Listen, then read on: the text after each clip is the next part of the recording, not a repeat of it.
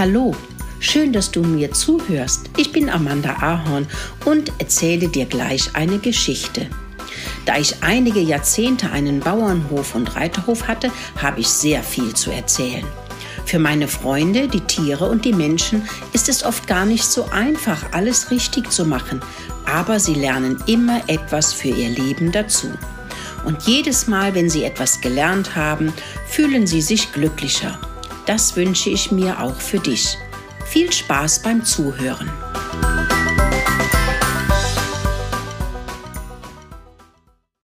Murkel geht ins Haus zum Stehlen. Nachdem Mokolino und Mokelinchen ausgeschlafen haben, sagt Papi Mokel, nun gehen wir in ein Haus der Menschen und suchen da nach gutem Futter.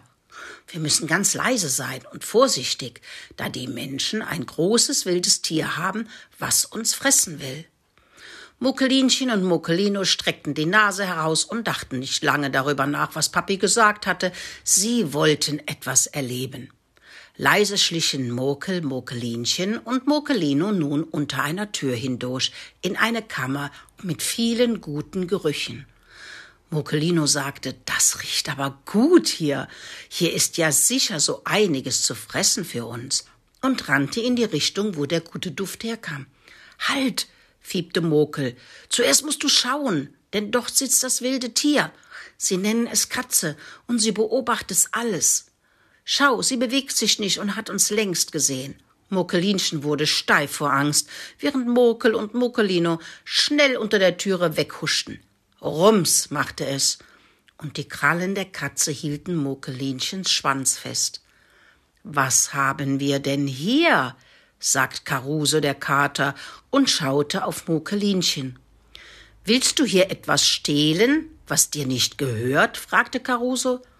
Nein, ganz und gar nicht.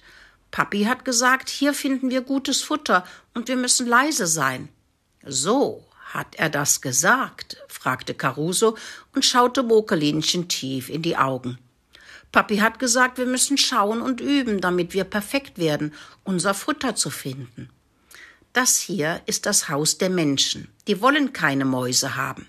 Die wollen den Gestank von euch nicht, und sie wollen nicht, dass ihr etwas anknabbert und etwas schmutzig macht. Hat dein Papi das denn nicht erklärt? fragte Caruso. Meine Aufgabe ist es, euch Mäuse zu fangen und zu verspeisen. Ihr seid Diebe und stehlt von den Menschen. Warum gehst du nicht in den Wald und auf die Wiese? Da gehört ihr hin und nicht in ein Haus, das sich die Menschen bauen, um darin leben zu können. Du willst ja auch keine Regenwürmer in deinem weichen Nest haben, die alles verschleimen, sagte Caruso. Mit deinem Papi werde ich sprechen. Er weiß genau, dass es verboten ist, ins Haus zu kommen und zu stehlen. Das geht nicht gut aus.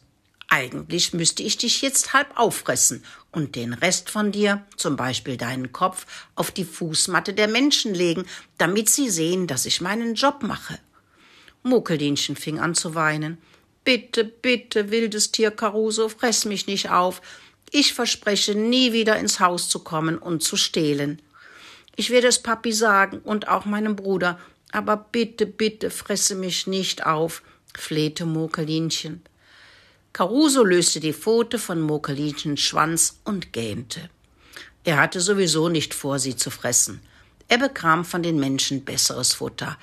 Aber er hatte seine Arbeit getan.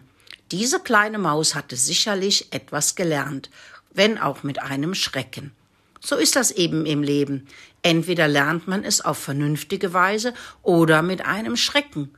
Und was Mokel betrifft, den knöpfe ich mir vor, mit seinen Kleinen ins Haus zu schleichen, war schon ganz schön mutig, wo er genau weiß, dass es meine Aufgabe ist, Mäuse zu vertreiben. Caruso legte sich wieder auf seine weiche Matte und machte die Augen zu und lauschte in die Dunkelheit. Seine Ohren waren sehr gut, denn sie brauchte er zum Lauschen. Oft hörte er schon die Plagegeister, bevor sie auftauchten. Muckelinchen lief zitternd vor Angst an Papi und Muckelino vorbei in ihr Nest und kuschelte sich an Mami, die ihr nicht so eine schlimme Zeit bescherte. Sie musste sich erst einmal wieder beruhigen, denn fast wäre sie gefressen worden, während Papi und Muckelino davongelaufen waren.